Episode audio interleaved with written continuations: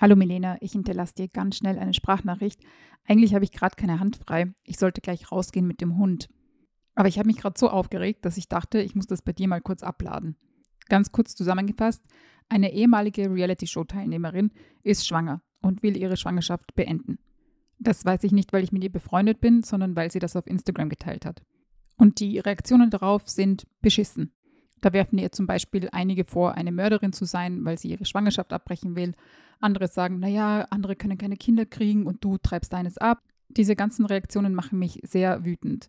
Sie machen mich so wütend, dass ich am liebsten so eine Gegenorganisation starten würde. Mein Arbeitstitel ist Mütter für Abtreibungen. Naja, ist jetzt nicht der glücklichste Titel, aber ich erkläre gleich, was ich meine. Anna Wetherall-Krujic ist Journalistin aus Wien und seit 2022 Mutter. Keine Hand frei, ist Lebenszustand und Podcast-Thema zugleich. Als Mutter ist ihr Leben randvoll mit To-Dos und Challenges.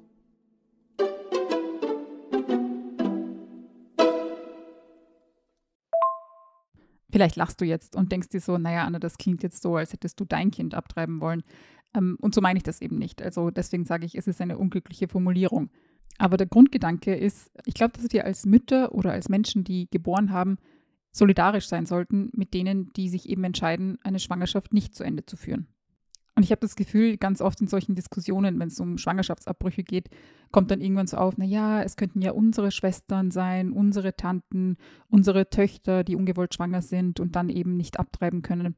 Aber ich finde, man darf auch ganz ruhig sagen, es könnten auch wir sein, die ungewollt schwanger werden. Und mit wir meine ich in diesem Fall Menschen, die schon Kinder haben. Es gibt leider sehr, sehr wenig Daten und sehr, sehr wenig Informationen dazu, wer eigentlich Schwangerschaften abbricht, also was das für Menschen sind. Es gibt aber Daten aus den USA, aus dem Jahr 2019. Die hat das CDC erhoben, also das Center for Disease Control and Prevention. Und diese Auswertung zeigt, dass sechs von zehn Frauen, die eine Schwangerschaft beendet haben, bereits Kinder haben die New York Times hat einen Artikel dazu gemacht, also zu diesem ganzen Thema Schwangerschaftsabbrüche. Und dazu haben sie auch mit ExpertInnen gesprochen. Und eine dieser ExpertInnen hat zum Beispiel gesagt, einer der Hauptgründe, warum Menschen angeben, abtreiben zu wollen, ist, dass sie bessere Eltern für die Kinder sein wollen, die sie schon haben. Und ich finde, in dieser Aussage steckt super viel drin. Also zum Beispiel, dass man nicht einfach, wie soll ich sagen, Open-End Kinder kriegen kann und äh, die Betreuungsqualität für alle Kinder gleich bleibt. Also ich finde, darüber reden wir viel zu selten man tut irgendwie so, naja, wir haben halt Kinder und die verstehen sich alles super, aber dass mit mehr Kindern mehr Arbeit verbunden ist, mehr Aufwand und dass darunter eben auch die Betreuungsqualität für die Kinder leiden kann, kommt manchmal zu kurz, finde ich. Was aber vor allem in diesem Satz drinsteckt, ist eben, dass die Entscheidung abzutreiben sehr oft eben mit auch wirtschaftlichen Faktoren zu tun hat oder eben auch mit so Ressourcenfragen. Also habe ich genug Ressourcen, noch ein Kind zu haben? Habe ich genug finanzielle Ressourcen? Aber habe ich auch genug mentale Kapazitäten vielleicht? Weil ich finde, wenn es um so Schwangerschaftsabbrüche geht, dann wird es ganz oft so diskutiert, als wären das alles so, keine Ahnung, super junge Frauen, die halt irgendwie so zu viel Sex gehabt haben und naja, jetzt sind sie halt schwanger geworden und jetzt müssen sie halt abtreiben. Und ungefähr auf dem Niveau wird ja die Diskussion auch öffentlich geführt. Also wir erinnern uns alle, als Jens Spahn gesagt hat, dass die äh, Pille danach keine Smarties sind was da halt mitschwingt, ist, naja, da hat es halt jemand zu bunt getrieben, hahaha. Ähm, die sollen jetzt mal für ihre Taten so quasi gerade stehen. Die sollen mal Verantwortung übernehmen. Aber es geht irgendwie nie darum, dass eben so ein Schwangerschaftsabbruch vielleicht auch eine Form der Verantwortungsübernahme ist. Dass zum Beispiel eine Frau ungewollt schwanger wird, keine Ahnung, vier Kinder hat und sagt, hey, mit einem, fünf, mit einem fünften Kind wird es zu viel. Das ist doch auch eine Form, Verantwortung zu übernehmen. Die bewusste Entscheidung zu treffen, sich auf die Kinder zu konzentrieren, die man schon hat. Aber kommen wir nochmal zurück zu diesem Reality-Star. Einige KommentatorInnen versuchen da irgendwie so, wie soll ich sagen, so ein bisschen Unruhe zu stiften oder so äh, Leute aufzuhetzen, die, die keine Kinder kriegen können oder die Empfängnisprobleme haben. Die schreiben dann beinhart in so Kommentarspalten, so viele Menschen können keine Kinder kriegen und du treibst deines ab. Und ich finde das super spannend, als gibt es so ein Kontingent.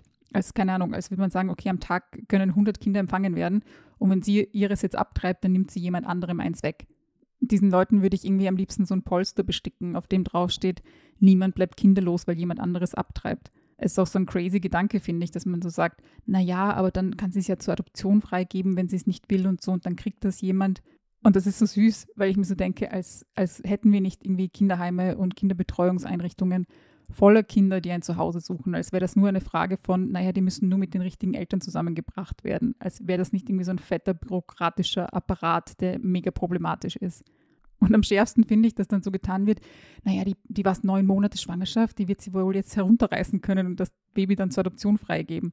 Als wäre eine Schwangerschaft sowas, was man halt schnell mal abreißt und dann, naja, ist es vorbei und dann geht man wieder zurück zu seinem normalen Leben. Allein bei solchen Argumenten komme ich mir als Mutter schon wieder verarscht vor.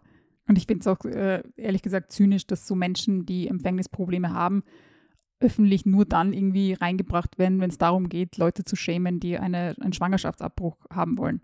Wo bleiben die großen öffentlichen Diskussionen, wenn es darum geht, hey, wer kann sich eigentlich zum Beispiel künstliche Befruchtung leisten? Oder wie fair ist eigentlich das Adoptionssystem in Österreich oder in Deutschland oder im deutschsprachigen Raum oder in Europa? Diese Diskussionen führt man irgendwie nicht so hitzig wie äh, manche, kind, manche Leute können kein Kind kriegen und du treibst eins ab. Dann, dann quasi für solche Argumente sind dann die Leute gut genug, die Empfängnisprobleme haben. Ein Argument, das mir persönlich immer so ein bisschen nahe geht, sage ich mal, ist, wenn die Leute dann anfangen so schreien, äh, du Mörderin, du tötest dein Kind. Am liebsten, wenn sie dann noch so Bilder von so, weißt du, von so Embryos posten, die so Augen haben und Hände und irgendwie schon so aussehen wie so kleine Babys oder so. Da, da kriege ich persönlich so einen Hals und werde richtig wütend drauf. Weil eben diese US-Daten der CDC zeigen zum Beispiel auch, dass rund drei Viertel, also drei von vier Schwangerschaften noch in den ersten neun Wochen beendet werden. Und wer immer da irgendwie von so kleinen Babys spricht oder Fotos von kleinen wie soll ich sagen, Babys in Bäuchen irgendwie zeigt, spielt einfach ein super perfides Spiel. Ich habe dir das sicher schon mal erzählt, aber bevor ich mein Kind bekommen habe, bevor ich äh, schwanger mit meinem Kind geworden bin, hatte ich eine Fehlgeburt. Und die war so um die neunte Woche herum. Und ich weiß nicht, wie du dir eine Fehlgeburt vorstellst.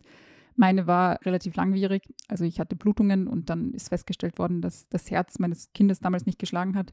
Und ich musste dann eine Woche später ins Krankenhaus und dort Medikamente nehmen, um das quasi dieses Gewebe abgehen zu lassen. Und ich sage bewusst Gewebe, weil das hat ähm, also bedeutet, dass ich da irgendwie auf Toilette gehen musste.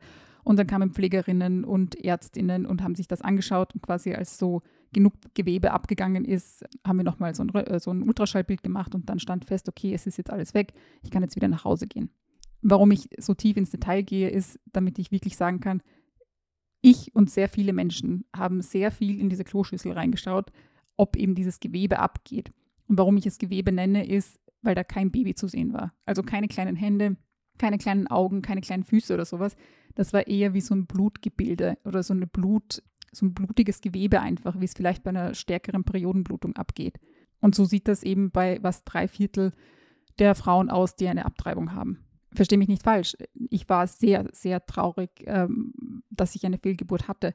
Es hat mich richtig fertig gemacht und ich habe da auch sehr lange daran zu knabbern gehabt. Einfach weil zwei Sachen wahr sein können. Also es kann sich einfach um Gewebe handeln und gleichzeitig war dieses Gewebe für mich die Hoffnung auf ein Kind. Also das, das war so meine, mein Umgang damit. Und ich finde es einfach nur schäbig, wenn Menschen eben die Fakten verdrehen und so tun, als wäre das schon so ein kleines ausgebildetes Kind, das, das quasi schon lebensfähig wäre, wenn man das da jetzt irgendwie mit neun Wochen äh, die Schwangerschaft beendet. Vielleicht denkst du dir jetzt, hey Anna, aber warum regt dich das eigentlich überhaupt auf? Und ist das nicht überhaupt so ein bisschen geschmacklos, dass diese Reality-Darstellerin ähm, da irgendwie auf ihren Social-Media-Kanälen äh, teilt, dass sie ihre Schwangerschaft abbrechen wird?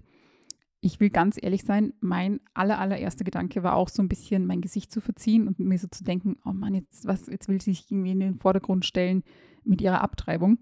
Aber ich schwöre dir, mein zweiter Gedanke war schon, nee, recht hat sie. Niemand sollte gezwungen werden, über Schwangerschaftsabbrüche zu sprechen. Aber gleichzeitig ist es nicht geschmacklos, darüber zu sprechen. Das ist nämlich so ganz, ganz komisch. Ähm, das ganze Thema ist tabu. Niemand spricht darüber, aus welchen Gründen auch immer. Also, weil es einem unangenehm ist, weil man es nicht öffentlich machen möchte, weil man eben negative Reaktionen befürchtet, wie sie leider gerade diese Reality-TV-Darstellerin erlebt. Es gibt eine Million Gründe, nicht darüber zu sprechen. Aber wenn man sich dafür entscheidet, ist es super gut. Es ist nichts, wofür man sich schämen muss. Aber dadurch, dass so viele schweigen, ist irgendwie die Bühne für, beim Thema Abtreibung frei für so Leute, denen es nicht irgendwie um das Beste für die Frau geht oder das Beste um die Mutter. Nein, denen geht es irgendwie darum, Frauen zu kontrollieren. Denen geht es darum, das Ganze so super moralisch aufzuladen. Und das ist für mich der ultimative Grund, warum Mütter oder Menschen, die geboren haben, solidarisch sein sollten mit denen, die Schwangerschaften abbrechen. Weil wer kennt das nicht besser als Mütter? Dieses Gefühl, dass simple Entscheidungen hochstilisiert werden zu irgendwas supermoralischem. Stichwort Stillen. Stichwort Kaiserschnitt oder vaginale Geburt. Ich meine, fucking Stichwort Stoffwindeln oder Wegwerfwindeln. Jeder Pups wird irgendwie hochgejazzt zu, oh, bist du eine gute Mutter, bist du ein guter Mensch. So wird aus jeder Lifestyle-Entscheidung eine moralische Entscheidung. Und der Druck wird einfach immer und immer größer. Und so erleben das eben auch Personen, die eine Abtreibung in Erwägung ziehen oder eine durchführen lassen. Da geht es um einen medizinischen Eingriff, der für ihre Verhältnisse oder ihre Bedürfnisse notwendig ist und der wird hochgejazzt zu einer großen, großen moralischen Entscheidung. Und dieses Verurteiltwerden für einfache Entscheidungen, das ist was, das kennen Mütter und das kennen Personen, die ihre Schwangerschaft abbrechen. Generell braucht es deshalb Solidarität mit Menschen, die Schwangerschaften abbrechen, aber gerade von Müttern, weil wir sitzen im gleichen Boot. Wir werden irgendwie mit Anforderungen und Wertvorstellungen unter Druck gesetzt. Nicht, weil es irgendwem um unser Wohlergehen gehen würde, sondern einfach nur, weil Menschen Frauen kontrollieren möchten, weil sie Gebärende kontrollieren möchten. So, jetzt habe ich mich aber genug aufgeregt. Weißt du, nicht mal auf Instagram kann ich irgendwie gehen, ohne dass mir irgendwie Frauenverachtung entgegenschlägt. Ich meine, wo sind wir?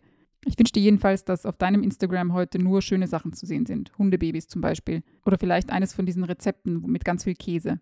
Wünschen tue ich dir auf jeden Fall und ich wünsche dir noch einen schönen Abend. Tschüss!